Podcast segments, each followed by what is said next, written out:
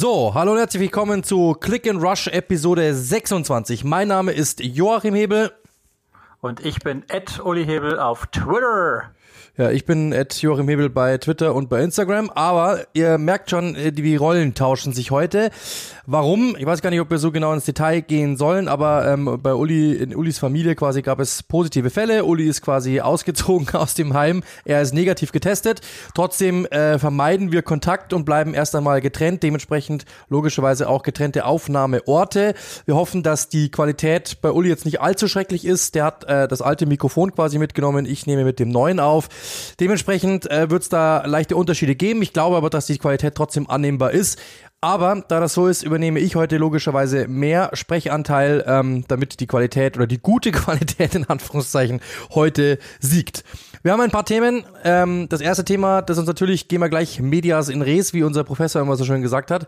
Das erste Thema ist das Thema des Tages, absolut. Und zwar Marcello Bielsa wurde äh, entlassen am Wochenende. Leeds United und Marcello Bielsa haben sich getrennt. Natürlich, Spieler haben gelobt, der Verein hat gelobt, gar keine Diskussion. Der Verein hat viel, ähm, hat Marcello Bielsa viel zu verdanken, umgekehrt mit Sicherheit auch. Jetzt natürlich gleich die Frage an dich, Uli, ähm, wie überraschend kam das? Spoiler Alert, so überraschend war es ja nicht, weil wir haben das ja schon in den letzten Wochen mal angedeutet, dass es soweit kommen könnte. Stimmt schon. Und irgendwie war es trotzdem überraschend, weil man sich es nicht mehr vorstellen konnte. Das waren jetzt knappe vier Jahre, die Bielsa und Leeds zusammengearbeitet haben und ich glaube, selten so ein Band gesehen zu haben zwischen Verein und Trainer, als auch zwischen Trainer und Anhänger und Anhängerinnen und auch der Stadt.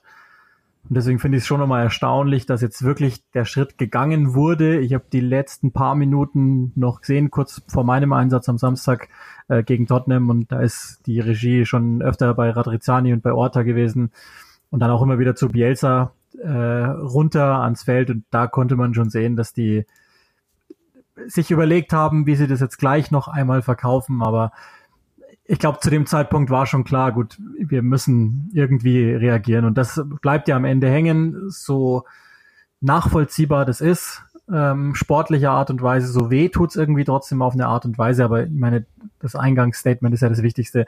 Es ist sportlich, glaube ich, ziemlich nachvollziehbar, so wie es jetzt lief. Und letztlich ist jetzt das 0-4 Tottenham nur kulminiert ja nur und zeigt nochmal zu Hause dann auch, dass man sich dann so abgeschlagen zeigt, dass es irgendwie schon nachvollziehbar ist.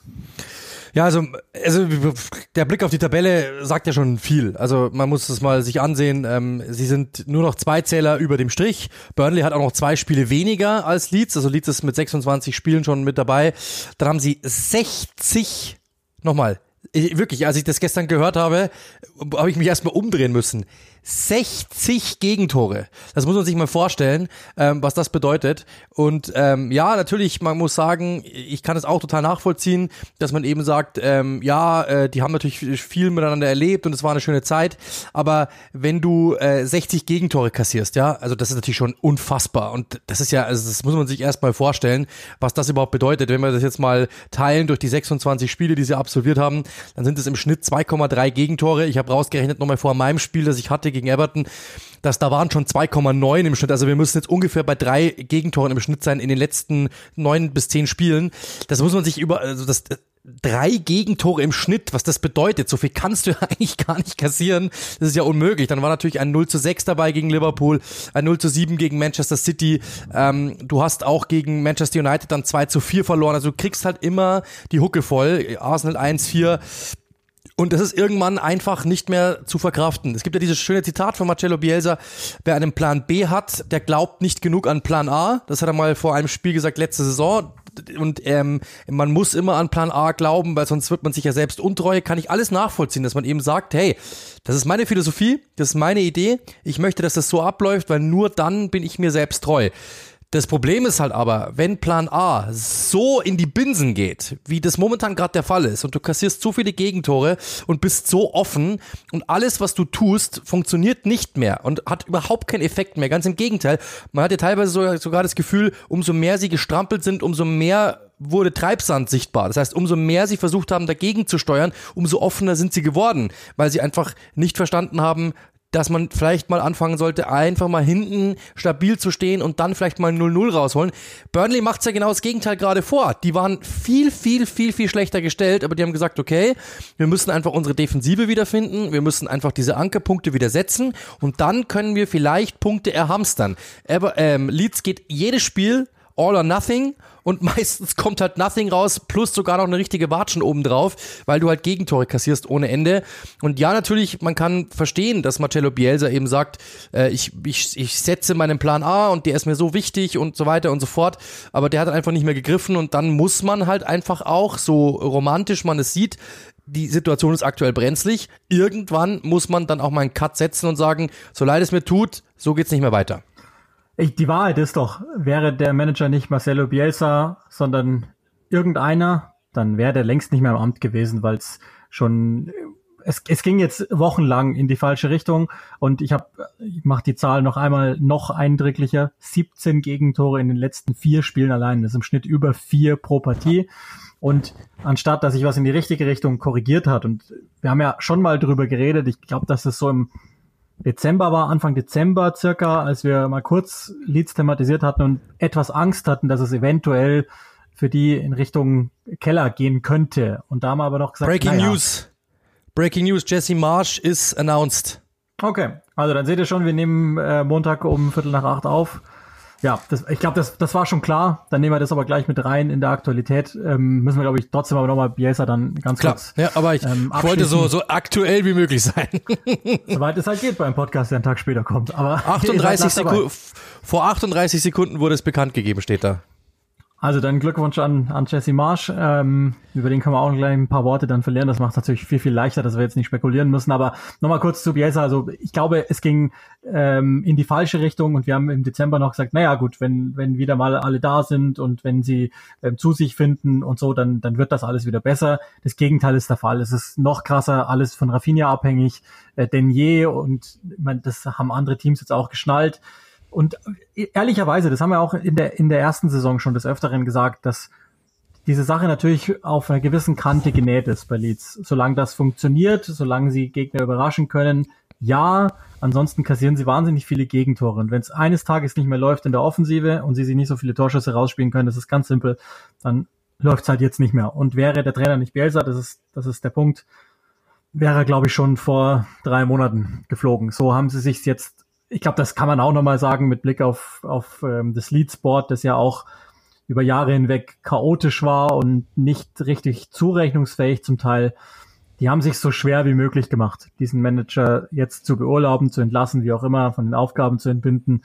Und ähm, haben aber gleich auch noch, finde ich, etwas nachgelegt, was großen Stil beweist, dass sie ein Tribut errichten wollen, das lebenslänglich an der Allen Road bleiben soll, einfach nur um und das muss man auch sagen, im vergleichsweise kurzen Zeitraum um die vier Jahre Bielsa entsprechend zu würdigen. Denn nochmal, ähm, und, und ich glaube, das, das muss man dann auch immer so sehen, sowas gab's im modernen Fußball lang nicht mehr, dass jemand gekommen ist und sich eine ganze Fanschar wirklich Hals über Kopf in den verliebt hat. Und ich habe so viele Kommentare auch gelesen, auch von euch zum Teil. Es gibt ja auch in Deutschland einige Leeds-Fans oder Engländer, die in Deutschland leben, wie auch immer, die, die gesagt haben, der hat äh, wieder dafür gesorgt, dass wir wieder träumen und, und ganz viele weitere schöne Dinge, die, glaube ich, auch nie wieder zu nehmen sind, nur in der aktuellen Phase rein sportlich betrachtet, ist es, das hast du jetzt auch schon gesagt, wahnsinnig nachvollziehbar, dass Leeds das so tut. Trotzdem schön, wie sie es getan haben, finde ich. Also so, so schön eine Entlassung halt sein kann.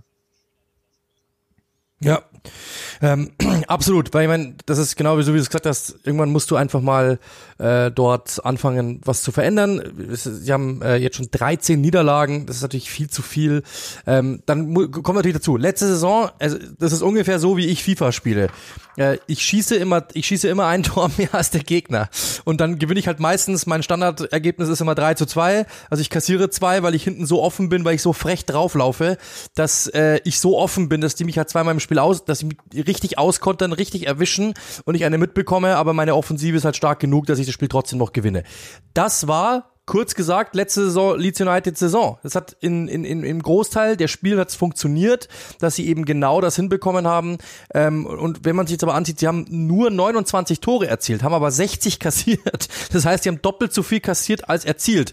Dann ist halt, das, das, dann, dann funktioniert einfach dieses ganze System nicht mehr. Wenn du natürlich sagst, ich schieße im, im Schnitt theoretisch, ja, ich schieße drei Tore, ich ähm, kassiere aber zwei dann ist es vielleicht okay, dann gewinnst du immer noch ein Drittel der, zwei Drittel der Spiele vielleicht oder du gewinnst mindestens mal die Hälfte der Spiele und kannst sagen, okay, wir bleiben irgendwo im Mittelfeld. Das war letzte Saison so die Marschrichtung. Ähm, no pun intended mit Marsch.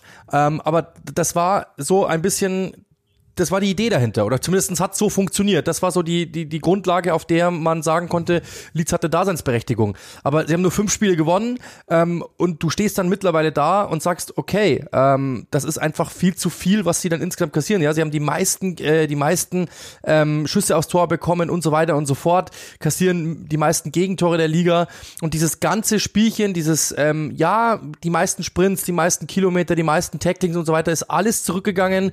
Vorne muss man sagen, die, ähm, die ähm, Expected Goals, also das, was du erzielst, die Chancen, die du dir erzielst, die hätten letzte Saison noch weit mehr schießen können, haben aber auch viel liegen lassen. Das ist auch nach unten gegangen. Das heißt, alles hat sich nach unten entwickelt. Und das heißt, du läufst, du strampelst und strampelst und strampelst, aber irgendwie ist die Kette raus. Das heißt, du strampelst umsonst und du fährst, kommst trotzdem keinen Meter weiter, sondern im Gegenteil, du rollst eigentlich den Berg eher noch runter, umso mehr du strampelst, weil man irgendwie so das Gefühl hat, du erhöhst dann sogar noch die Reibung. Und das ist irgendwie so ein bisschen das Problem, dass ich, dass ich momentan bei Leeds eben gesehen habe, das, was sie ausgezeichnet hat, die Offensive, dass die immer die Defensive ausgleichen konnte, weil, das hast du gerade gesagt, das war ja immer Risiko. Die waren ja immer auf Risiko. Die sind so scharf draufgelaufen, immer dieses äh, Verteidigen Mann gegen Mann, dieses Eins gegen Eins verteidigen, äh, das, das, das war natürlich mit Risiko behaftet, weil wenn einer raus ist, sind, müssen alle anderen nachreagieren und du hast eigentlich eine riesengroße Lücke geschaffen. Und das hat in der letzten Saison viel, viel besser funktioniert, weil du warst das Einhorn in der Liga, alle anderen mussten sich auf dich einstellen ähm, und das war für die meisten ein riesengroßer, riesengroßes Problem. Jetzt plötzlich ist es so, dass die, dass die Vereine halt sagen, das kennen wir, wir bleiben ruhig, die sind nicht mehr so scharf, die sollen auf uns zulaufen. Ich gehe einfach einen Schritt nach links, spiele den Ball in die Gasse und die können nichts machen und sind offen wie noch was. Und das ist so kurz zusammengefasst das, was sie haben. Diese Risiken, die sie an dieses Spiel einfach mitbringen, die werden momentan gnadenlos offengelegt. Und Bielsa, das haben wir ja gerade vorher gesagt, war halt einfach nicht bereit zu sagen, okay, ich habe das Risiko erkannt, ich verändere was, sondern das ist seine Spielstil und es war ihm auch klar, so drauf draufgängerisch ist der, so ver verliebt in seine, in sein, seine Philosophie ist der einfach. Das klingt jetzt negativ, aber das ist ja vielleicht sogar, diese Überzeugung ist ja gut, wenn du an etwas glaubst, aber es funktioniert einfach nicht mehr. Und dann musst du halt sagen, entweder ich gehe das war, war eigentlich meine Vermutung, dass er irgendwann mal sagt, sorry, ich glaube, ich komme hier nicht mehr zu Rande, das ist besser, ich gehe jetzt. Aber, oder du sagst als Club, hey, pass mal auf. Und dann kommen wir zum springenden Punkt. Das, was wir bei Newcastle auch schon mal gesagt haben das ist ja ein Investment, das du tätigst, ja. Du kaufst Spieler, du hast eine Payroll, ähm, natürlich hast du, du hast den Club ja mal gekauft für, für ähm, ein paar hundert Millionen. Ähm, du weißt ganz genau, wenn du absteigst, da wo du herkommst, das, das willst du nicht. Das wollen die Fans nicht, weil die haben sich ja nach wie vielen Jahren waren sie weg? 12, 13 Jahre, ähm, haben sich wieder an die Premier League gewöhnt, die wollen ja natürlich bleiben. Äh, Radizani sagt natürlich auch, ich will in dieser Liga bleiben, weil das ist ja ein Investmentwert. Also dieser Verein hat jetzt momentan einen Wert von so und so viel, den, das wird ein Drittel dann nur noch sein, das kann ich nicht machen. Äh, und natürlich, du wirst diese, die Einnahmen behalten, du wirst in der Liga bleiben, gar keine Diskussion, sportlich ja das allerhöchste Gut. Und dann sagst du natürlich, ja, dann muss ich mich vielleicht sogar trotzdem von Marcello Bielsa, der ja, glaube ich, sogar eine Straße benannt hat nach sich in Leeds, also du musst dich dann trotzdem vielleicht von ihm trennen, weil es einfach dann Sinn ergibt. Und so, glaube ich, sind die einfach nicht mehr zusammengekommen. Bielsa war nicht bereit, äh, auch nur ein Hundertstel abzuweichen von seinen Ideen. Auch absolut Respekt davor, dass er das trotzdem tut und sagt, hey, ich bleib mir selbst treu. Er wusste, dass das Risiko birgt, dass er irgendwann mal vielleicht gehen muss und dass Radrizani vielleicht irgendwann mal sagen muss, hey, sorry, ich glaube, das macht keinen Sinn mehr. Und so ist es halt jetzt gekommen, weil natürlich äh, Leeds logischerweise dieses, die, diesen Status erhalten will eines Premier Ligisten aus den besagten Gründen gerade. Sei es finanziell, sei es sportlich, sei es einfach nur ideell. Ähm, und das ist einfach so dann nicht mehr zu halten. Jetzt muss halt ein Trainer herkommen, der logischerweise anfängt, Dinge zu verändern und einfach, ähm, ja, einfach wieder äh, hinten einfach irgendwie da ein wenig wieder ja, äh, ähm, die Mauer ich mag auch vielleicht einmal eine Klammer machen um dieses ganze Bielsa-Thema, äh, weil, weil ich glaube, dass er das so verdient hatte. Das ist ja auch ein Typ, über den man, glaube ich, nicht wie einem normalen Fußballmanager reden kann. Will ich wenigstens nicht. Ich glaube, äh, dafür war es zu besonders, was passiert ist in der kurzen Zeit. Der einzelne Typ, der, der all das Negative weggenommen hat bei Leeds. Und ich meine, wir wissen, dass da viel Drama die ganze Zeit über da war.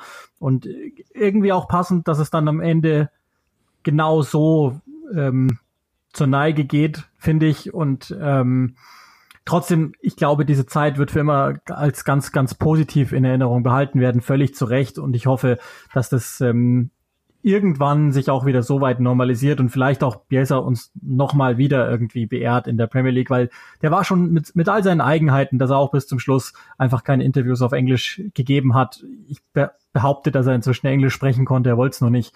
Ähm, und generell so, so der fast entwaffnende Ehrlichkeit hier und da, so Stichwort Spygate und so. Und dann aber auch irgendwie so eine, eine komische, kauzige Eigenheit, die die fast wieder eine Art von Ehrlichkeit und Unschuld gebracht hat. Irgendwie, die, die ich so nicht mehr kannte.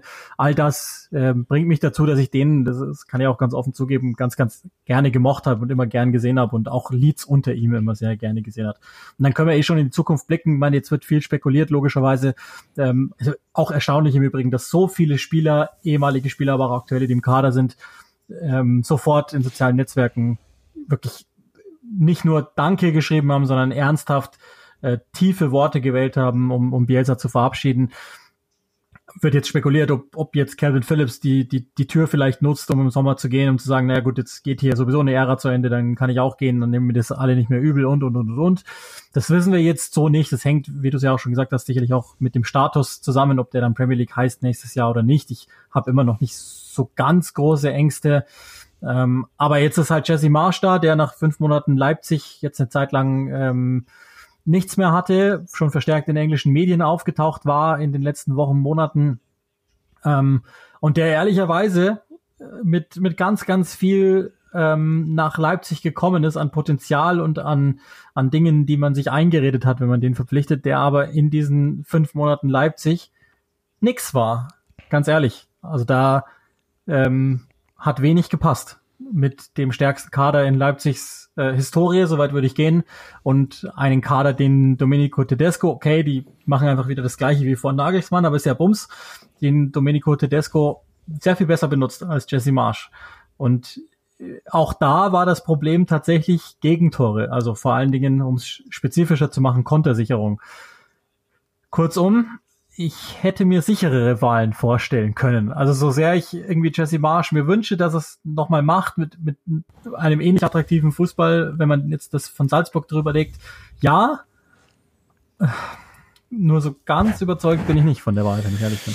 Also vom Status her, also ich sehe, ich, ich, ich will den in der Premier League sehen. Ähm, ich finde auch, dass der, dass der da rein, dass der da reinpasst und ich will es einfach sehen. Ähm, absolut, total, genau so. Aber all das, was wir über Bielsa gerade gesagt haben, sehen wir beim, beim Marsch ja genauso. Also vielleicht nicht 100 Prozent, aber zu 60 Prozent, zu 70 Prozent haben wir das eben genauso gesehen. Dass er eben genau, was du gesagt hast, ich habe mit Sebastian Kneißl da lange mal gesprochen drüber, der die mal richtig seziert hat, äh, analytisch.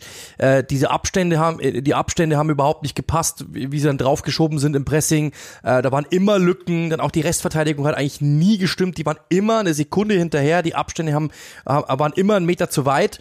Und genau das sehen wir bei Bielsa ja, also zumindest so in der Tendenz, dieses hinten zu offen sein, dieses zu frech sein, das sehen wir da ja genauso. Und das muss natürlich schon passen, das muss alles äh, in sich stimmig sein. Und genau das, was du gesagt hast. Ich dachte, die hätten jetzt, also ich will, ich will ihn sehen, keine Diskussion, aber ich weiß nicht, ob der Fit der richtige ist, weil ich dachte, die würden jetzt sagen, wir brauchen einen, der absichert, damit wir hier natürlich am Ende des Tages einfach ähm, die Liga halten und vielleicht dann so, ich, der ist natürlich in, in Lohn und Brot, ja, ich hätte eher an so einen Roy Hodgson-Typ gedacht, so vom Typ her.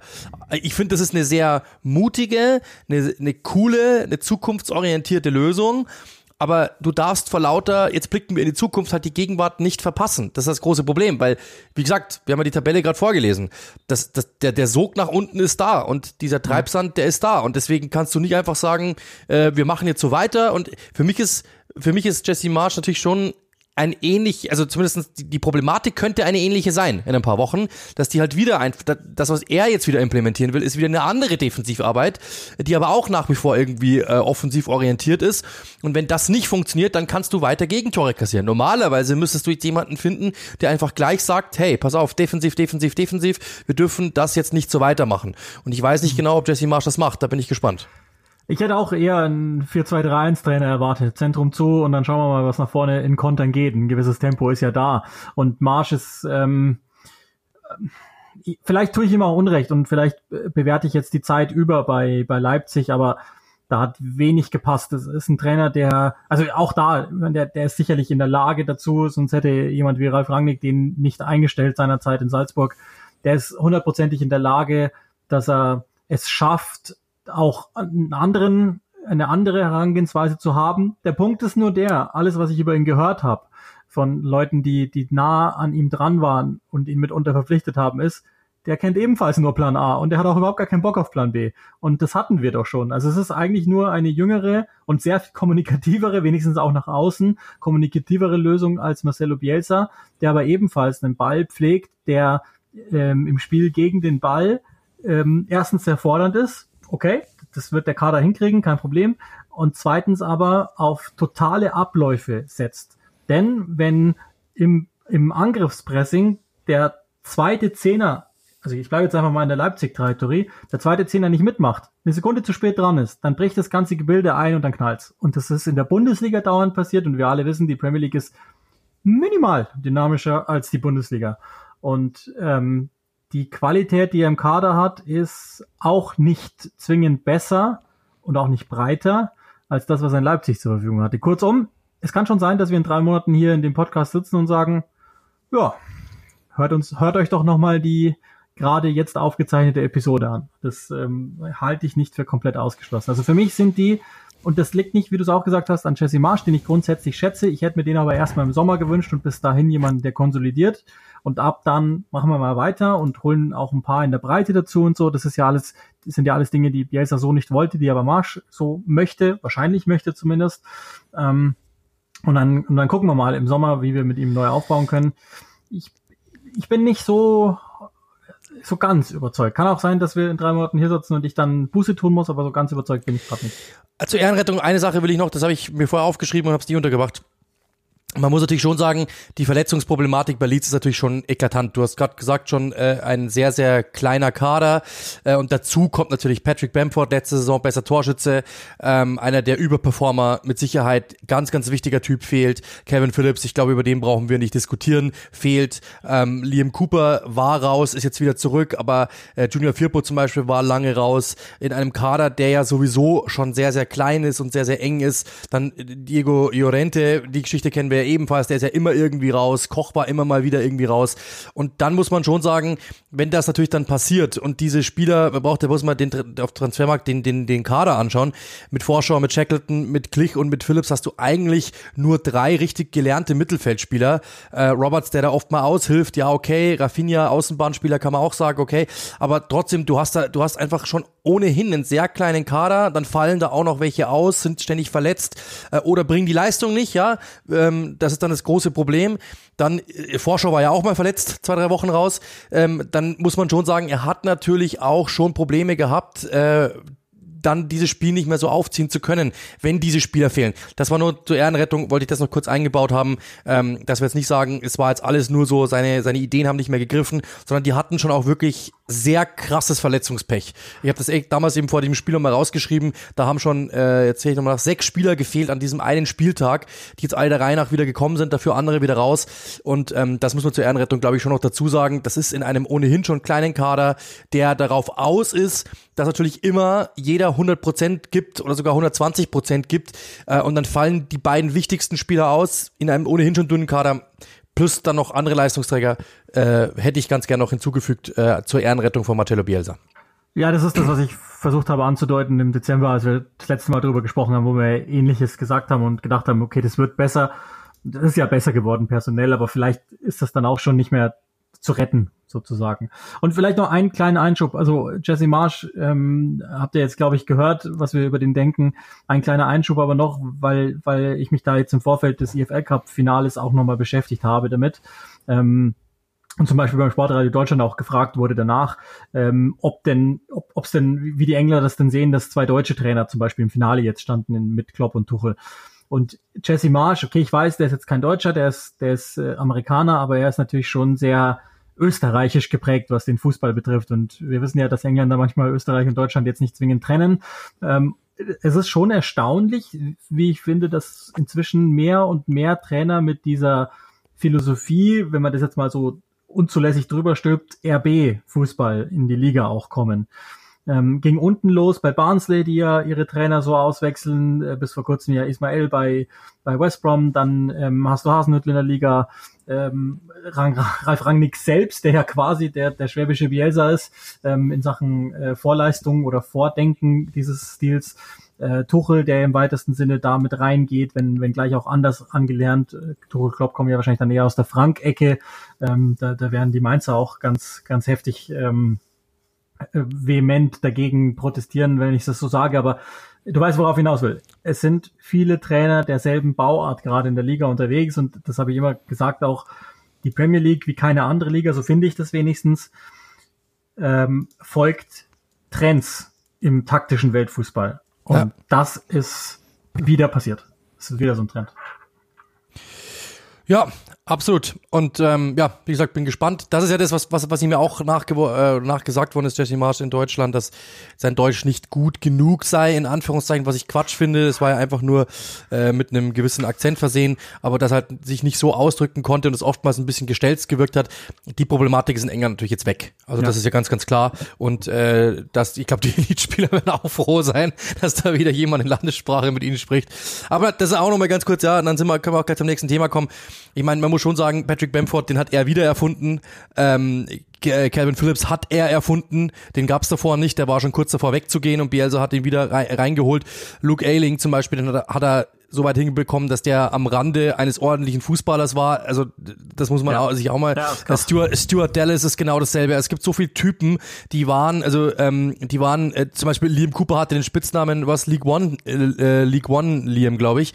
Also das, das, das sind Typen, die waren eigentlich in irgendwelchen unteren Ligen dort und die hat er hochgeführt irgendwo in Premier League äh, Niveaus und äh, das ist natürlich die ganz große Frage, wie die dann auch mit anderen Trainern zurechtkommen, ob das dann wirklich noch passt. Aber da war schon sehr, sehr viel Bielsa drinnen, die haben sich wirklich dieser Philosophie verschrieben.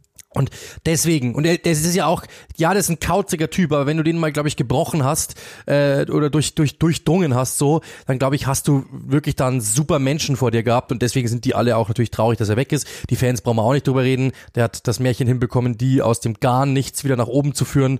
Ähm, und das ist natürlich dann schon beeindruckend, wenn man sich das dann alles nochmal so ansieht ähm, was Marcello Bielsa dort wirklich hingelegt hat, ist wirklich mega, mega, mega beeindruckend. Und ähm, ja, deswegen muss man sagen, äh, absolut ja Glückwunsch zu einer sehr, sehr coolen Amtszeit, muss man wirklich sagen. Einer der akribischsten, intelligentesten Trainer überhaupt. Guardiola, der sagte, bester Trainer der Welt, das haben wir alle schon gehabt. Ähm, ja, also das ist, glaube ich, schon jemand, der auch zum Beispiel, ich fand diese Aktion, die bleibt mir immer im Kopf, ja, dass er die Spieler mal zum Müll sammeln geschickt hat, einfach nur um so lange abgestoppt hat, bis er ausrechnen konnte, okay, jetzt haben die sich das Ticket, äh, haben die Spieler quasi da, dafür gearbeitet, was ein normaler Mensch für ein Ticket bezahlt, um den Spielern klarzumachen, das müssen diese Leute jeden Tag machen, um sich ein Ticket leisten zu können. Und das sind so Aktionen, das ist ein super Mensch, ein super Typ gewesen. Deswegen schade, dass er bei Leeds nicht mehr da ist. Aber aus sportlichen Gründen haben wir gerade aufgereiht, warum, weshalb, macht es natürlich schon irgendwo Sinn, diesen Schritt zu gehen. Aber ich weiß nicht, was du hast mit, mit äh, Kommunikation von Jesse Marsch. Ganz normaler, handelsüblicher DEL-Trainer, finde ich. Genau das. Ja. Schande. Ja, aber ist das Schande? Schande, ja, absolut. Das kann man, also wer das mal sich anschauen möchte, einfach mal, ich glaube, Eishockeytrainer Österreich googeln. Ähm, ein, Kanadier, ich weiß gar nicht, wie der Name äh, des, des Eishockeytrainers ist. Ich bin jetzt nicht im Eishockey zu Hause. Wie der auf halb österreichisch, halb englisch rumflucht, ist absolut legendär. Und ein bisschen äh, klingt Jesse Marsch genauso. Aber wir kommen zum nächsten Thema. Ähm, das können wir auch wirklich ganz kurz dann abarbeiten, aber wir müssen es machen. Logischerweise, Everton hat am Wochenende gespielt, ähm, in einem sehr interessanten Spiel, das ich ja dann auch äh, kommentiert habe. Ähm, und da ist natürlich dann sicherlich die große Geschichte gewesen, dass sie auf Manchester City getroffen sind. Äh, bei City Sinchenko, bei Everton Mikolenko, also zwei Ukrainer, die gegeneinander gespielt haben, die sich natürlich auch im Vorfeld dazu geäußert haben auf sozialen Medien. Ich werde dort den, den, den Wortlaut nicht wiedergeben, weil sich die auch logischerweise emotionalisiert ein bisschen vergriffen haben, aber okay. Ähm, klar, dass die natürlich zu solchen Worten greifen, weil natürlich da Familien und ähm, Familien betroffen sind und Familienmitglieder betroffen sind und natürlich die eine Emotion haben. Ähm, dennoch würde ich jetzt ehrlich gesagt niemanden den Tod wünschen, aber eben genau aus besagten Gründen. Deswegen wünscht man auch niemandem Krieg. Äh, aber klar, die sind natürlich emotionalisiert. Ähm, ja, und die haben sich natürlich dann getroffen, haben sich umarmt, da flossen schon Tränen. Dann haben beide Mannschaften, finde ich, große Gesten gezeigt mit Aufwärmleibchen, mit der Ukraine-Flagge drauf und mit äh, Flaggen umhüllt, glaube ich, war Everton. Und auch die Fans haben äh, Banner geschwungen äh, ohne Ende. Ich glaube, das war ein gutes Zeichen für die beiden. Die waren beide wirklich sehr, sehr angetan davon, haben es nochmal kundgetan. Ähm, und war eine große ähm, emotionale Reise, glaube ich, für die beiden, dieser, dieser Tag, die letzten Wochen sowieso. Ähm, und dementsprechend, ja, ähm, hoffen wir, das können wir sagen, glaube dass, dass dieser Irrsinn, ich finde kein anderes Wort, ehrlich gesagt, ähm, bald dann beendet wird. Hoffentlich ist es so, dass diese äh, Repressalien, die da momentan gezündet werden, dass die auch wirklich äh, funktionieren und dass es dann vorbei ist. Und dann gab es natürlich noch eine Situation in diesem Spiel, kurz vor Schluss, ähm, Rodri, der den Ball kurz vor Schluss mit der Hand spielt. Zunächst ja Manchester City in Führung gegangen, weil Michael Keane den Ball nicht stoppen konnte im eigenen Strafraum. Katastrophaler Fehler. Dann plötzlich Phil Foden 1 zu 0. Und ähm, dann gibt es diese Situation, Rodri, der Ball fliegt an den Oberarm, Unterkante des Trikots, Oberkante des Trikots und alle haben sich darüber aufgeregt in England. War es jetzt ein Elfmeter oder nicht? Frank Lampard, der dann meinte im Endeffekt, ähm, dass sich dort selbst seine dreijährige Tochter sofort sicher gewesen wäre, dass es, dass es ein Elfmeter gewesen sei. Weiß jetzt nicht genau, wie die sozialisiert ist, aber im Endeffekt wird die schon wissen, wovon sie redet, wenn sie Tochter Lampard ist. Und natürlich auch Gary Neville, der sofort gesagt hat, Alan Shearer, der sofort gesagt hat, klare Elfmeter und so weiter. Ich persönlich habe mit Colinas Erben auch gleich geschrieben. Dort hat Alex Feuerhardt uns gleich die Einschätzung gegeben. Ja, ist natürlich schwierig, man kann das nicht genau so sehen, weil heißt ja immer dieser schöne, ich sag ja immer Trikot-Äquator, also da, wo das Trikot aufhört, ähm, fängt eigentlich dann die Hand an. Im Endeffekt, da war es eigentlich so an der Kante. Dementsprechend, da wurde auch die Einschätzung getroffen, wenn man jetzt die Kapitänsbinde noch weiter runterzieht und nur noch so ein Viertel auf dem Trikot hat, würde man dann quasi diese Kante verlängern, hat er auch einen Punkt und so weiter und so fort. Im Endeffekt glaube ich, und das war dann auch die, äh, die Zusammenkunft auf Sendung, dass äh, der Referee, Paul Tierney in dem Fall, hat's gesehen, war, hatte sehr gute Sicht, hatte gesagt, nein, VAR hat gesagt, wahrscheinlich du, es ist, es ist uns nicht klar genug, um dich zu widerlegen. Und ich glaube, das ist der Punkt. Aber, und da sind wir wieder bei dem Punkt, Uli, du hast ja auch dann kurz mal angeschaut, dieses Bildchen. Das Spiel, glaube ich, hast du nicht gesehen, aber ähm, weil du arbeiten musstest. Aber ähm, es gab ja schon dann auch Punkte, die wir in den letzten Wochen angesprochen haben, dass diese Thematik mit VAR, mit Schiedsrichtern in England gerade wieder so laut ist wie nirgendwo anders und so wie nie zuvor. Ja, leider. Ich mache es aber wie immer. Ich enthalte mich meiner Stimme ähm, und und ich habe keinen Bock mehr. Ich, das ist mir ich verstehe manche Entscheidungen nicht, man, also im Sinne des Fußballs, auch wenn sie regelkonform sind. So eine ähnliche Entscheidung gab es ja auch ähm, im, im IFL Cup wieder, wo ich da sitze und, und nicht mehr möchte. Weil, okay, Regeln schön und gut, aber das ist doch Quatsch. Und wer, wer denkt sich denn diese Regeln aus? Und ähm, da sind die Schiedsrichter ganz oft und auch die VARs im Besonderen ganz oft einfach äh, sind ihnen die Hände gebunden. Und das ist ja das, was Colinas Erben auch immer wieder versuchen zu machen, dass sie werben für die, für die Konflikte, in denen ähm, professionelle Schiedsrichter dann stehen, weil sie vielleicht das zwar auch finden, aber halt die Regelauslegung äh, zu gewährleisten haben. Und deswegen mache ich es wie immer und mag nichts dazu sagen. Ja, ich bin auch grundsätzlich kein, kein großer Freund davon, weil im Endeffekt ist es eine Tatsachenentscheidung. Ja, natürlich, ich muss es einschätzen auf Sendung, hatten wir letztens ja auch. Aber es ist natürlich immer bitter, weil du hast natürlich gleich ähm, zwei Züge im Kopf, die in die unterschiedliche Richtung fahren. Auf der einen Seite sagst du, ja, Handelfmeter, klar, weil schau mal, der spielt den da und er hat, macht ja so eine kleine Bewegung. Auf der anderen Seite sagst du, man kann aber auch so argumentieren. Und das ist ja immer das große Problem. Wir kriegen ja auf, ähm, wir, genauso wie die Schiedsrichter, haben ja wirklich dann einen Konflikt im Kopf, den wir irgendwie lösen müssen und dann natürlich sagen, für uns für eine der beiden Seiten entscheiden müssen. Und ich habe dann natürlich so gesagt, also, es ist strittig, aber ich glaube, ich hätte Nein gesagt. Ähm, wenn dann natürlich die, dann, da kommt natürlich der Punkt, da wird's dann, den, das ist noch mein letzter Gedanke dazu, weil dann können wir wirklich wechseln zum anderen Thema. Aber im Endeffekt ist ja so, da ist ein ausgebildeter Schiedsrichter, der ich will dem jetzt nicht unter irgendwie unterjubeln, dass er parteiisch ist. Genauso den VARs übrigens. Der sitzt da oder steht da, hat gute Sicht und sagt Nein. Dann kommt der VAR und sagt, wir schauen uns das für dich nochmal an. Ausgebildete Schiedsrichter, VAR, VAR-Assistent. Und die sagen beide auch, wir widerlegen dich jetzt nicht. Du hast nicht genug falsch gemacht, als dass wir dich widerlegen. Es ist keine klare Fehlentscheidung, die du getroffen hast. Dementsprechend sagen wir auch, kein Handelfmeter. Und dann sitzt Klaus Hubert äh, in seinem Sessel und sagt, klares Hand, wie könnt ihr es wagen? Das ist halt, und, und, und dann sitzt du natürlich, oder in dem Fall ich, ja, vor keine Ahnung wie viel Zuschauern und musst dann eine Meinung treffen und die sitzen dann natürlich da und sagen, ja, das geht aber nicht so einfach. Da, da sitzen ja, vor allem, da sitzt bei uns auch immer eine Regie dahinter, die sagen auch, hey, du, nee, also ich finde auch genauso wie du es gesagt hast. Oder achte mal da drauf oder so, ja. Und wir kommen natürlich dann gemeinsam zu einem Entschluss und im Endeffekt waren wir alle ratlos an dem Tag. Was machen wir? Und selbst Colinas Erben haben natürlich gesagt, schau mal so, so, aber schau mal so, so. Also auch die haben gesagt, es ist schwierig. Und das ist natürlich dann immer das Problem, das man hat, dass man sich natürlich auf Sendung vor mehreren Leuten ähm, dann äh, natürlich irgendwo rechtfertigen muss äh, oder eine, eine Meinung treffen, zu einer Meinung kommen muss. Und ich finde es aktuell sehr, sehr schwierig, weil auch diese Fälle, muss man auch sagen, aktuell echt nicht einfach sind. Ich sage nicht, alle machen alles richtig, aber ähm, es ist momentan wirklich fällt auf, dass es sehr, sehr, sehr, sehr komische Entscheidungen gibt, aber auch komische Situationen, die komische Entscheidungen irgendwo nach sich ziehen. Das muss man auch mal dazu sagen. Genau. Aber du hast angesprochen, Uli, äh, IFL Cup Finale. Liverpool hat äh, dann gewonnen im Elfmeterschießen. Kepa ist mal wieder der große EFL Cup Hero geworden oder vielleicht auch nicht, aber das scheint seine Stage zu sein.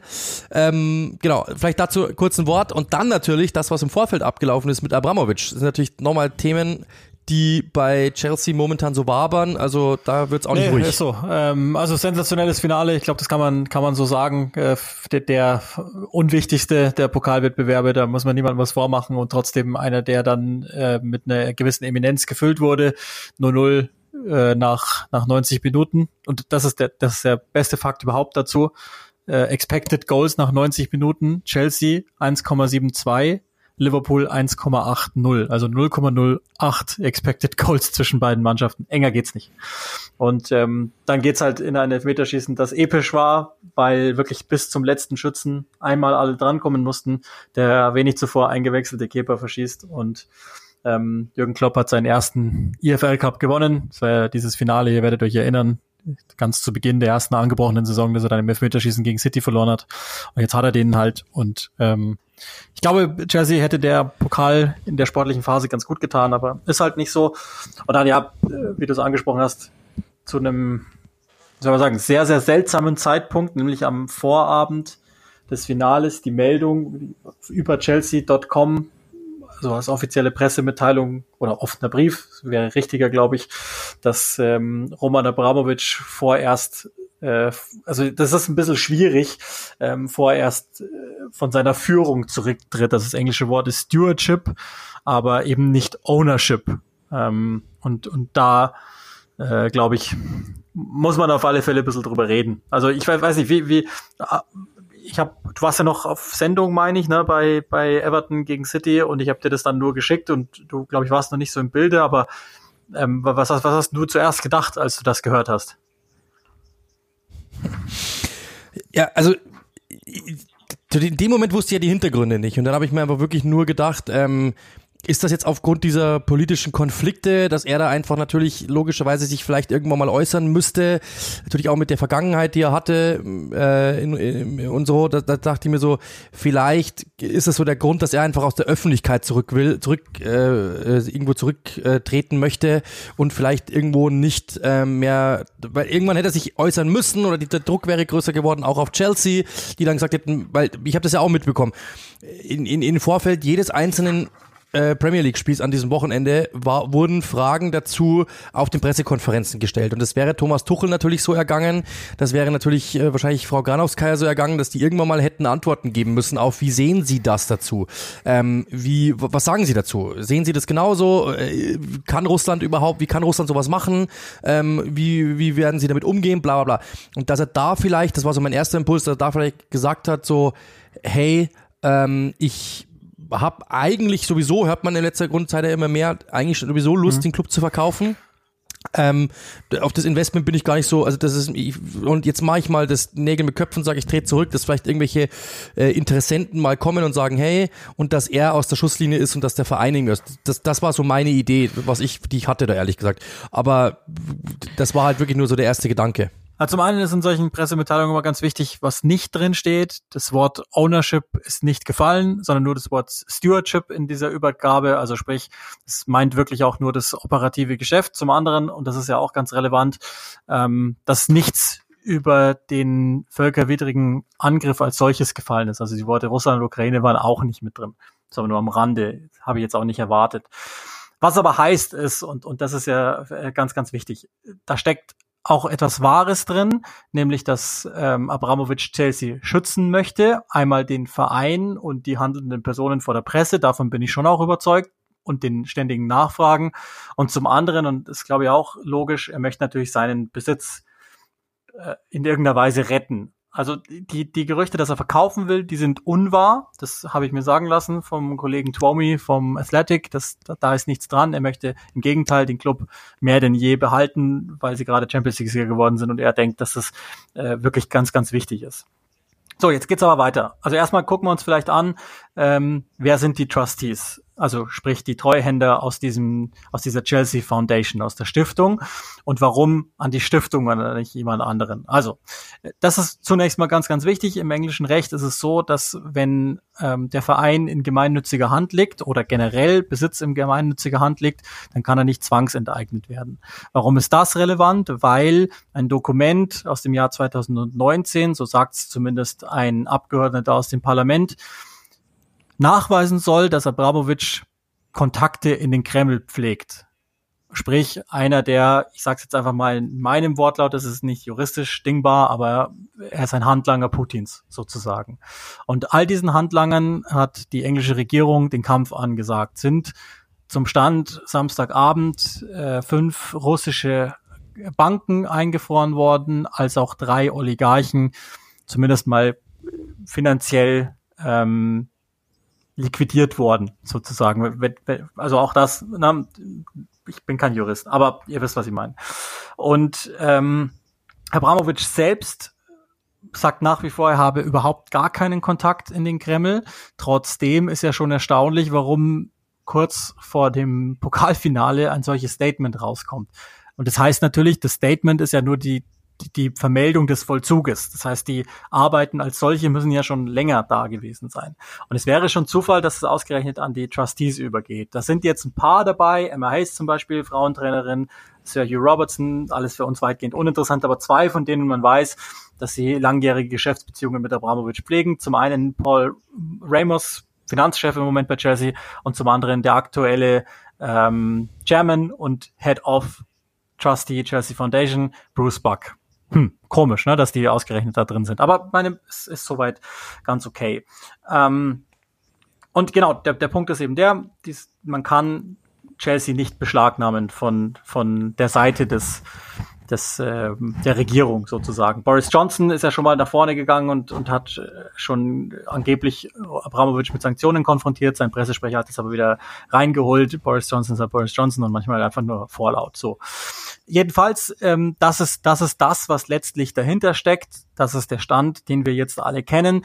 Chelsea, und das habe ich auch nochmal gelernt, ist ja sowieso sehr verworren, ähm, gehört nach wie vor Roman Abramovic, ist aber erst einmal in Hand einer Firma namens Fordstrom und dieses Fordstrom hat ähm, wiederum 1,5 Millionen angeliehen bei einer Firma namens Camberley International und die sitzen wiederum auf den britischen Jungferninseln. Und deren Geschäftsführer ist der Zufall will es so, Roman Abramovic. Das ist also äh, ganz konvolute Strukturen, die es da gibt und deshalb wäre eine Zwangsenteignung auch gar nicht so ohne weiteres möglich gewesen, aber Abramovic will auf jeden Fall der Sache zuvorkommen, dass es eventuell doch so sein könnte. Verkaufen möchte er nicht, das ist ziemlich klar geworden und jetzt ist ja ganz interessant, was danach passiert ist. Chelsea hat dann am Sonntagmorgen ein Statement rausgegeben, das natürlich so gar nicht denkbar gewesen wäre, wenn, wenn Abramovic noch im Amt gewesen wäre auch jetzt nicht, dass sie den Krieg oder so verurteilen oder den Angriff Russlands, sondern einfach nur, dass sie Mitgefühl haben mit den Opfern äh, in der Ukraine. Aber auch das wäre so nicht möglich gewesen. Und jetzt zum Tag der Aufnahme Montag, ganz sicher wird sich in dem Moment schon wieder was getan haben. Aber so circa Stand Mittag, vorher bin ich jetzt nicht mehr dazu gekommen, was zu checken, ähm, hat, hat äh, Chelsea, Schrägstrich Abramovic, nochmal bekannt gegeben, dass die Ukraine ihn ansucht, dass er sich bitte einschalten möge, und sich um Frieden bemühen möge mit Russland.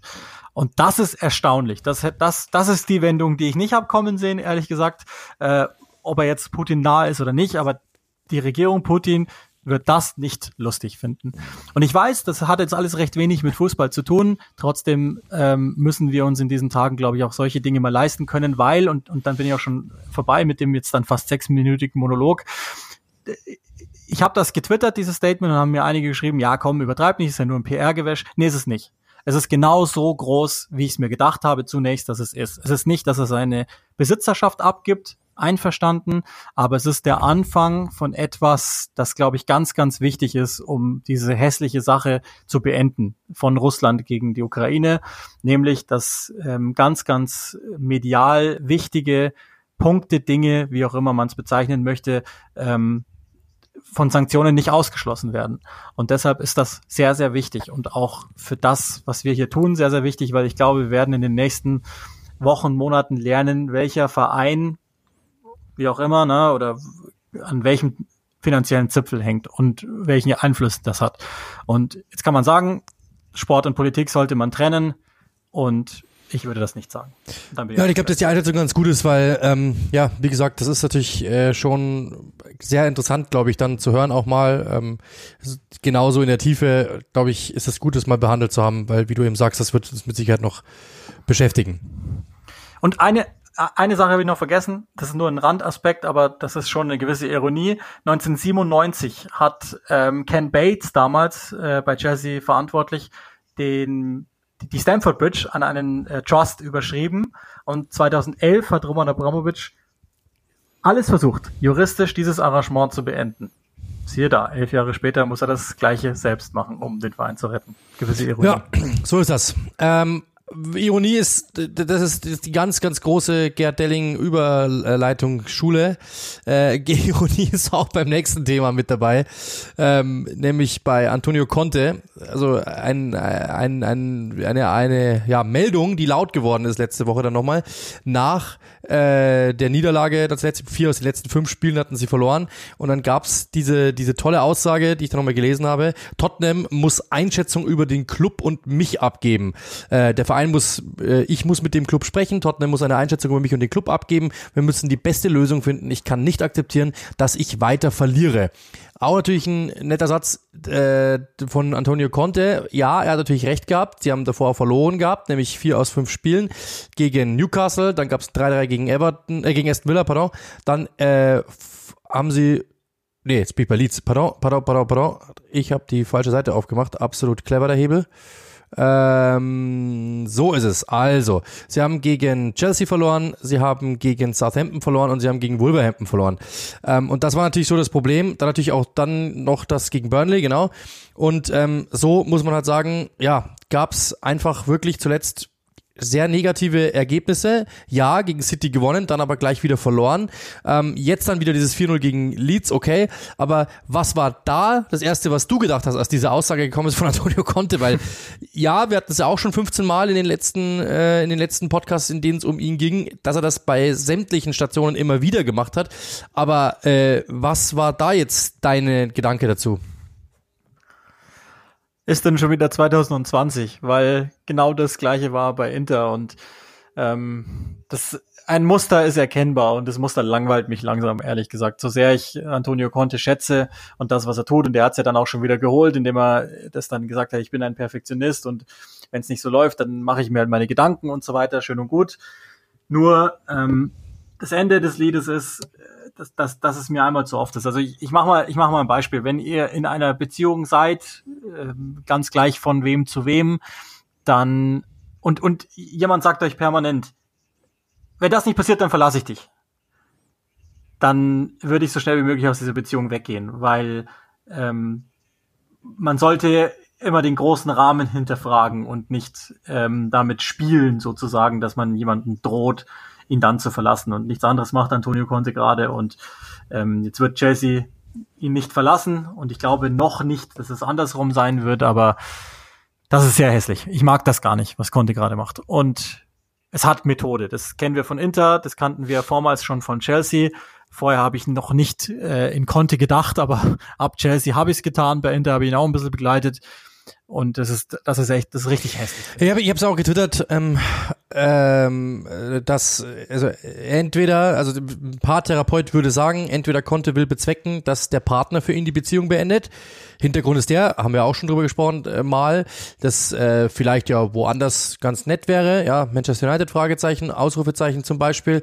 Oder er will einfach nur das Beziehungsende andeuten, damit der Partner angekrochen kommt und ihn umgarnt. Also eins von den beiden muss es gewesen sein. Fakt ist, wir merken jetzt schon, es ist keine gesunde Beziehung irgendwie, die Antonio oder keine Beziehungen, die Antonio Conte führt, weil halt immer bei ihm diese Emotionen mit dabei ist. Und ähm, zumindest auf den ersten Blick ich weiß nicht, ob es dann Emotion ist, weil es kann schon sein, dass drunter unter dieser ersten Schicht, die als Emotion vielleicht getarnt ist, vielleicht sogar Kalkül ist, zu sagen, hey, ich hau jetzt hier mal auf den Putz, vielleicht, haben, vielleicht sind die mich dann irgendwann mal leid und ich kann gehen und dann kann ich woanders hin, weil da tut sich was auf und ich kann bei United mehr verdienen, ich spiele jetzt einfach mal rum, aber irgend sowas in die Richtung und, ähm, und United wäre ja vielleicht sogar noch der größere Club und so weiter und so fort. Theoretisch.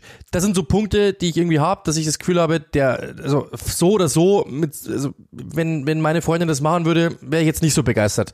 Ähm, dementsprechend, das ist so der, der erste Gedanke, den ich hatte. Und dann muss man natürlich auch sagen, für mich kommt aber noch ein viel ganz anderer Punkt dazu, den ich fast schon wirklich abstrus finde, wo ich manchmal wirklich einfach nur die Augen aufgerissen habe und dann gleichzeitig aber auch Kopfschütteln musste. Er hat am Anfang gesagt, es gibt kein hohes Level bei Tottenham. Und das haben wir ja alle gesagt schon, wie, wie wir damals ja auch analysiert hatten, in Anführungszeichen. Haben wir beide gesagt, das ist schon kurios, dass er das gleich am Anfang macht, weil das ja schon wie eine, wie eine Vorab-Entschuldigung wirkt. So ein Disclaimer, so quasi, hey, übrigens, wenn ich nicht Meister werde, ich bin jetzt letztes Mal Meister geworden, wenn ich nicht Meister werde, dann liegt's an Tottenham, weil das Level ist gerade nicht sehr hoch. Vor wenigen Tagen, vor diesem Spiel gegen Burnley, nach dem Sieg gegen Manchester City, hat er gesagt, das ist eins der besten Teams, mit dem ich jemals gearbeitet habe. Ich gehe hier jeden Tag mit einem Grinsen ins Training, weil es so Spaß macht, mit diesen Spielern zu arbeiten. Jeder Einzelne hier hat Freude, genau das zu tun, was ich ihm aufgebe und versucht sich zu verbessern. Deswegen ist das hier eine der interessantesten Stationen, die ich jemals hatte.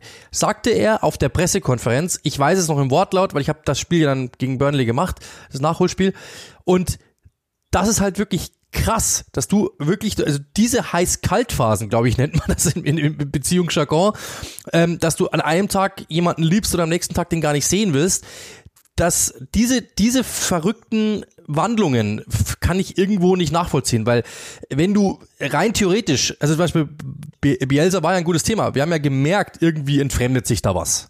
Aber dass du eigentlich gleich mal mit Entfremdung reinstartest und sagst, das ist hier nicht sehr hoch, das Level, das ist echt schwierig. Dann verlieren die, scheiden aus in der, ähm, äh, oder kassieren diese Niederlage in der Europa League oder der Conference League und dann gegen Mura war das, genau, das ist 1 zu 2 und dann heißt es so quasi, das ist ja alles, ist ja unfassbar und es ist weit schwieriger, als ich gedacht habe und das gibt's ja alles gar nicht. Dann gewinnen die ein paar Mal und schlagen Manchester City und dann heißt's plötzlich, das ist hier das beste Team, mit dem ich, oder eins der besten Teams, müsste schon genau sein, eins der besten Teams, mit denen ich jemals gearbeitet habe. Und zwei Tage später sagst du, die müssen sich hier mal überlegen, ich will nicht mehr, ähm, die müssen sich mal überlegen, ob es hier so weitergeht. Ja, du hast vier der letzten fünf Spiele verloren und vielleicht bist du dann emotional und vielleicht ähm, ist es einfach nur ein sehr offener und ehrlicher Moment. Aber was macht das denn mit den Spielern? Also ich glaube, die denken sich auch, vertraue ich dem jetzt noch alles an? Gebe ich denn wirklich noch alles? Vor allem, wenn, wenn ich danach davor Sätze gehört habe, ja, wie, wie er mit den Spielern gesprochen haben soll, so quasi, die müssen ihr, also wirklich, das ist, das ist ein Zitat von, äh, von ihm selbst, ja, dass er gesagt hat, die müssen ihr Blut geben für den Verein, ähm, sie müssen bis zum Blut laufen, sie müssen ihr Leben lassen und so weiter und dann auch noch hinzugefügt hat, weil er wusste, dass das natürlich ein sehr martialisches Jargon ist. Mir fällt gerade keine bessere Formulierung Meinung ein, aber genauso ist es. Die müssen ihr Blut auf den Platz lassen, die müssen ihr Leben lassen für den Verein und so, wo ich mal denke, okay, krass, ähm, das verlangst du also von deinen Spielern, ist ja recht und schön, alles cool, ja, sie müssen schmutziger werden und das Blut des Gegners fühlen und ähm, man muss das Leben lassen und es, auf dem Platz stirbt immer ein Team und das andere überlebt, das, das sind Sätze von ihm. Und dann gehst du nach der Pressekonferenz her und sagst, die müssen sich ja alle mal überlegen, ob ich hier der Richtige bin und ob das hier alles so richtig ist also in dem Moment wäre in mir was gestorben, ja. Und zwar vielleicht irgendwo der Glaube an den Trainer oder zumindestens dieses, äh, dieses ähm, bedingungslose Vertrauen an den Trainer. Das wäre mit Sicherheit in mir dann gestorben, ehrlich gesagt, weil ich mir denken würde, ja was jetzt? Also es kann ja sein, dass der wirklich nächste Woche weg ist. Letzte Woche kommt er noch her und, und, und steckt uns quasi metaphorisch das Messer zwischen die Zähne. Und jetzt plötzlich sagt er, ähm, ich habe eigentlich gar keinen Bock mehr hier. Also das sind so, oder der Verein muss sich überlegen, ob das hier überhaupt noch Sinn macht. Und das sind so also Zwiespalte, die ich irgendwie habe und die mit der ich mit denen ich auch nicht arbeiten kann, weil wie gesagt, das wenn ein Arbeitgeber macht beim dritten Mal ist a natürlich dieser dieser Effekt ver, irgendwo verflogen, weil irgendwann sagst du auch mal, Alter, jetzt hör mal auf, das machst du jetzt schon zum 17. Mal, wir alle wissen die Geschichte ähm, und auf der anderen Seite natürlich auch Spieler genauso. Du weißt natürlich dann irgendwann mal was ist denn, wenn der nächste Woche wirklich in den Sack haut? Dann äh, soll ich mir das überhaupt noch antun, sein komisches Defensivkonstrukt zu lernen? Ja, ich übertreibe jetzt mal bewusst, aber genau so ist es ja. Und deswegen und dann aber natürlich die Woche darauf dann wieder zurückzurudern und zu sagen, ja, das war ja nur Emotion und ich habe ja nur also ehrlich gesagt, ich kann verstehen, dass du frustriert bist, auch als Fan, auch als Antonio Conte, ähm, über die aktuelle Situation. Das ist mit Sicherheit nicht zufriedenstellend nach diesem, nach dieser Zwischen, nach diesem Zwischenhoch. Aber die Reaktion einer Führungsperson darf nicht sein, in den Sack zu hauen, sondern muss er jetzt erst recht sein. Und wenn es nur gespielt ist. Ja, es ist eine furchtbare Impulsivität. Es gibt auch wenige Dinge, die mich, die mich so nerven und triggern, wenn, wenn Menschen so sind, weil ähm, du hast jetzt von den Spielern gesprochen, aber Daniel Levy ist ja, ist ja dann auch mal zu sehen und dessen Perspektive. Ja, würdest du dem jetzt das Geld geben, dass er sich die Mannschaft zusammenstellt, weil der will ja einfach immer noch noch mehr und ist dann und geht dann wieder in die Öffentlichkeit und ist wieder unzufrieden. So ähnlich war es ja bei Chelsea auch. Er hat sich, er wollte dies und das und hat sich den den, die, bis, bis heute die größte Abfindung in der Geschichte des Weltfußballs gesichert, weil er 250 Leute jahrelang unter Vertrag haben wollte, nur um dann ein erstes Mal zu sagen, und damit, das passt mir nicht und das passt mir nicht und das passt mir nicht.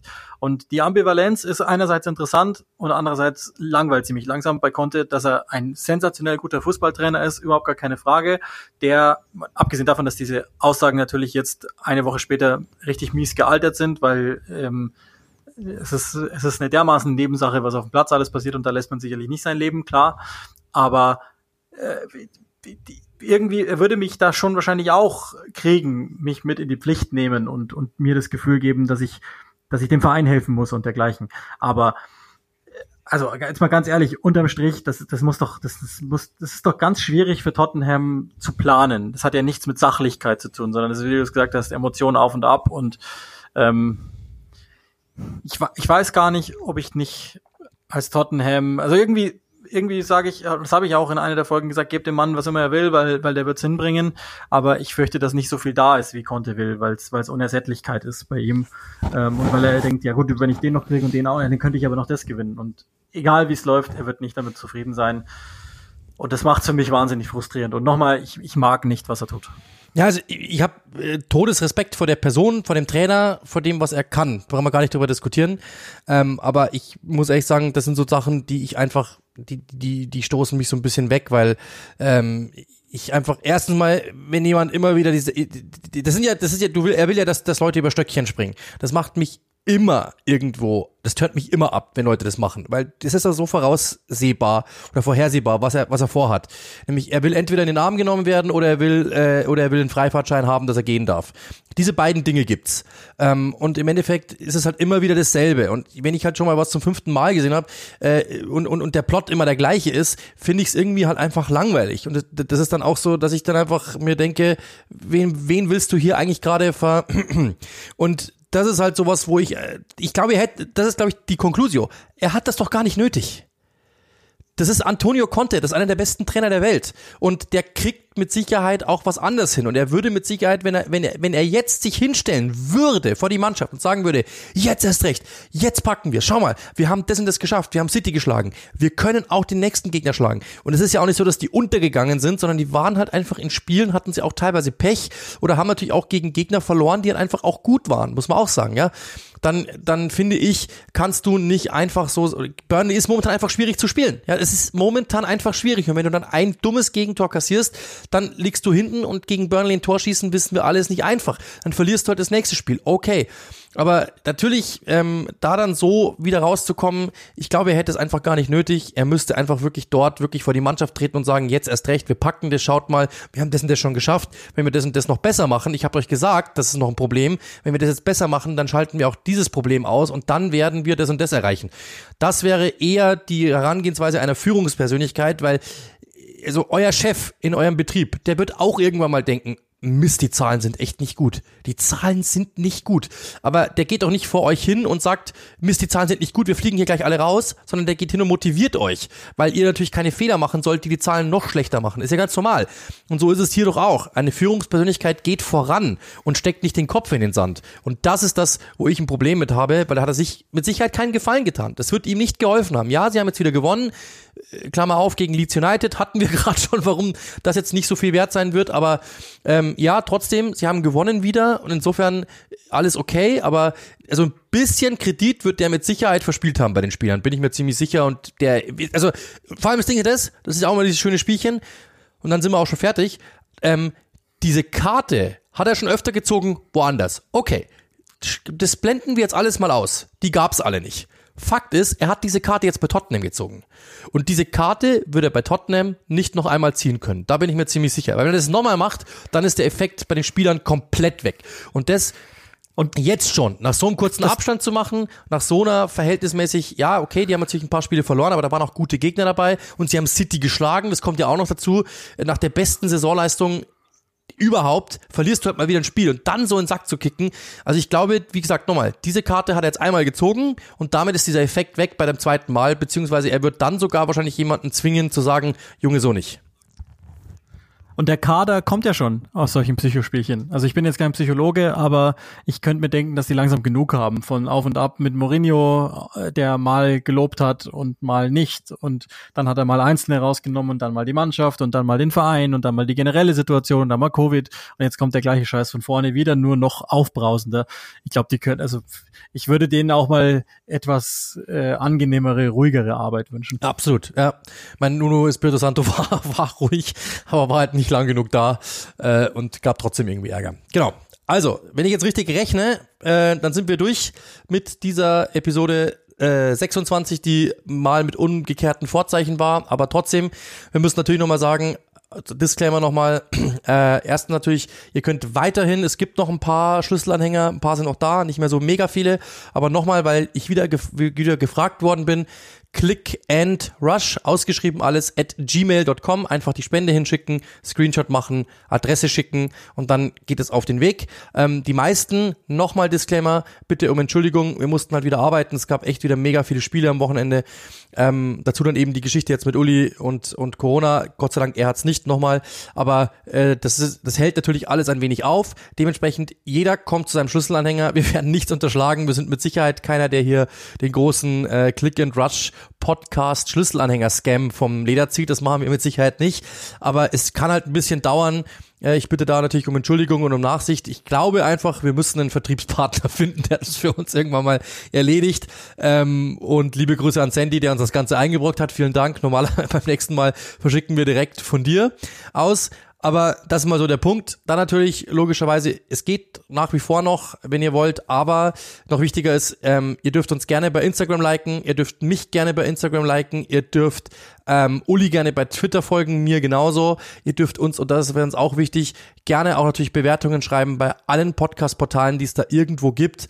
Ähm, schreibt, wo immer ihr wollt, teilt es auch, also gerne auch wirklich in, in Stories teilen, dass ihr es anhört. Wir teilen es dann auch gerne wieder über den offiziellen Account, einfach uns verlinken irgendwo, weil uns das natürlich auch hilft in der Reichweite. Und wenn ihr jemanden habt in der Familie, bei dem ihr wisst, oder im Freundeskreis, bei dem ihr wisst, ähm, dass er Premier League affin ist, dann gerne ähm, denjenigen einfach auch mal darauf hinweisen. Und wenn ihr jemanden habt, äh, dem ihr was Schlechtes wünscht, dann einfach mal sagen, hey, äh, hört ihr das mal an, hat er, hat er vielleicht eine Stunde äh, seines Leb Lebenszeit vergeudet. Das wären so die Wünsche, die wir haben. Ähm, und dann sind wir, glaube ich, auch schon am Ende dieser Folge, die natürlich wieder vollgepackt war. Das hat sich fast schon angebahnt, weil die letzte Woche einfach verhältnismäßig wenig los war. Dass jetzt wieder mehr passiert, war klar. Und wir haben nicht mal alles geschafft. Das heißt, nächste Woche sind auch noch Themen übrig, äh, die wir durchgehen können, so übergreifende Themen. Und ähm, ja, wir hoffen, ihr hattet Spaß dran. Äh, wir hoffen, ihr bleibt gesund, logischerweise. Und wir hoffen, dass es mit der Technik einigermaßen hingehaut hat, dass es für euch auch einigermaßen ähm, schön anzuhören war. Und dann sage ich natürlich wie immer, bleibt gesund. Ähm, jetzt natürlich logischerweise natürlich unsere, unsere Wünsche auch, dass dieser, ja, dass, dass es bald einfach vorbei ist. Ihr wisst, worüber wir sprechen. Ähm, und dass ja einfach wieder Frieden auf der Erde herrscht. Denn es ist eigentlich unsäglich, äh, was da momentan abläuft, aber es ist so. Ähm, wir können es leider nicht ändern. Dementsprechend alles Gute und ähm, viel Gesundheit. Bis zum nächsten Mal.